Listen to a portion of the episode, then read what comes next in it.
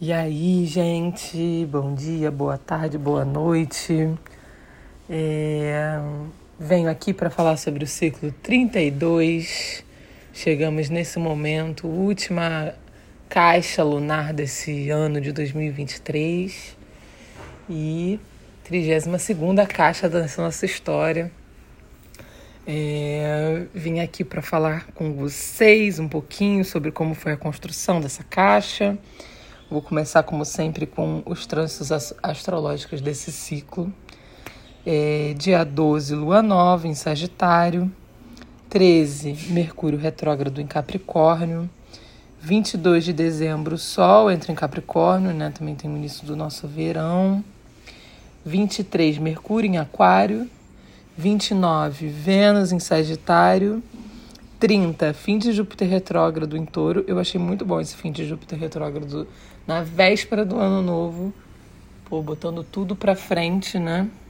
Júpiter é esse planeta das coisas boas, de sucesso, de coisas, enfim, abundantes. Aí, dia 2 de janeiro, vem fim do Mercúrio retrógrado, ou seja, realmente esse ano novo aí vem para botar os planetas para andar para frente. 4 de janeiro, Marte em Capricórnio. 10 de janeiro, envio das novas caixas, porque dia 11 é a lua nova em Capricórnio. Aí o segundo passo, como vocês sabem, é sempre o oráculo, né? Tirei do oráculo dos animais sul-americanos. Ixi, algum carro disparou aqui, que eu tô na cidade. é, a carta que saiu foi a carta da tartaruga, a Terra. Vou ler agora para vocês. Era a época das grandes tempestades. Sua família tinha sido dizimada e, ao redor, apenas lhe restara a terra erma. Sem esperança, o jovem se sentou sobre o solo e o horizonte escuro lhe deu o sinal. Venha de lá e a derradeira que vinha de lá o derradeiro vendaval.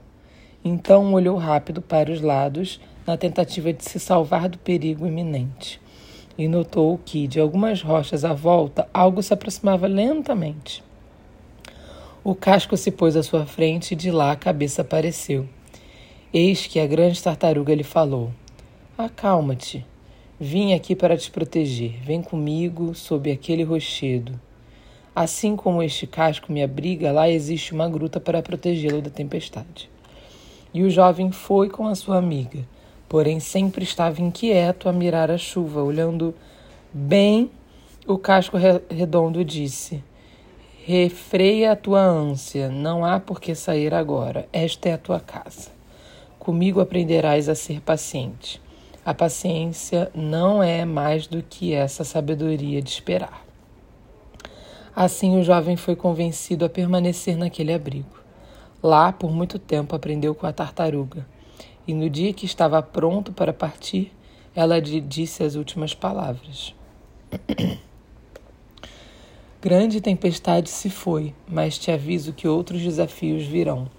Lembra, pois, de meus ensinamentos. Dentre eles, o maior é se conectar com essa terra que nos rodeia. O que nos traz, além de muitas coisas, princípio de realidade. Olhar para a situação, ver ela exatamente como é. E agir em consonância, pois agora estás aterrado.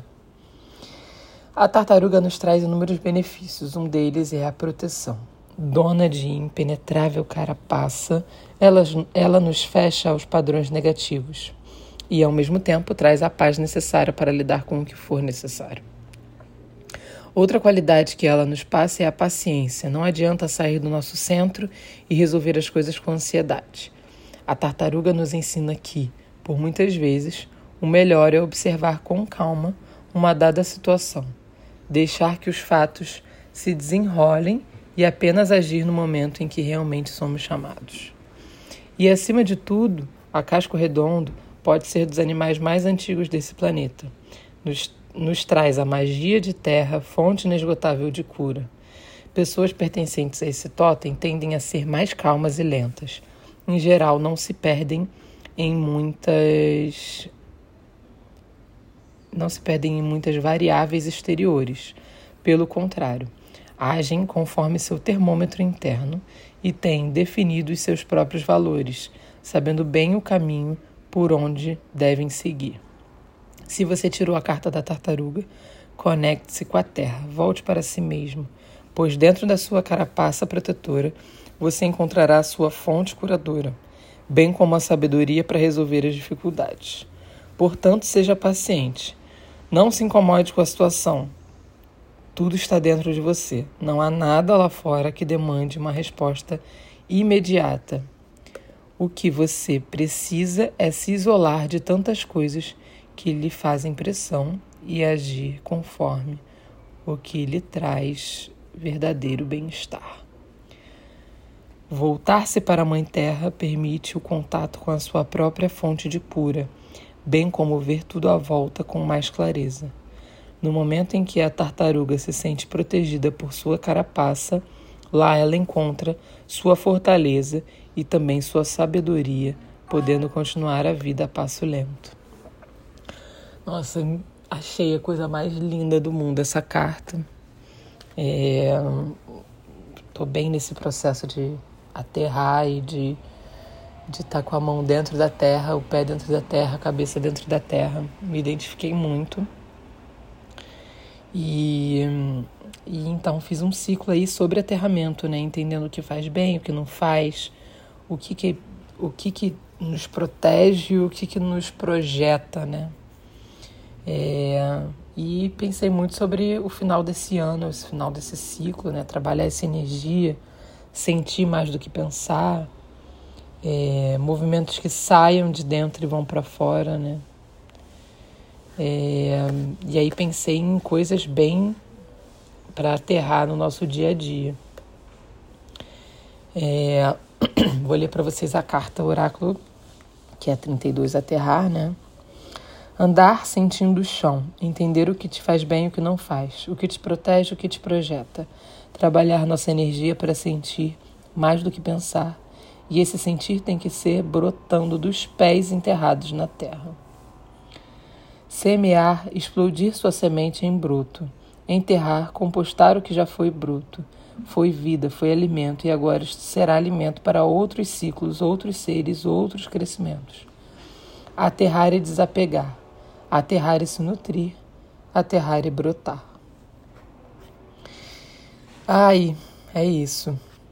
E aí, enfim, pensando nisso, vamos aos itens que eu pensei para esse ciclo, né?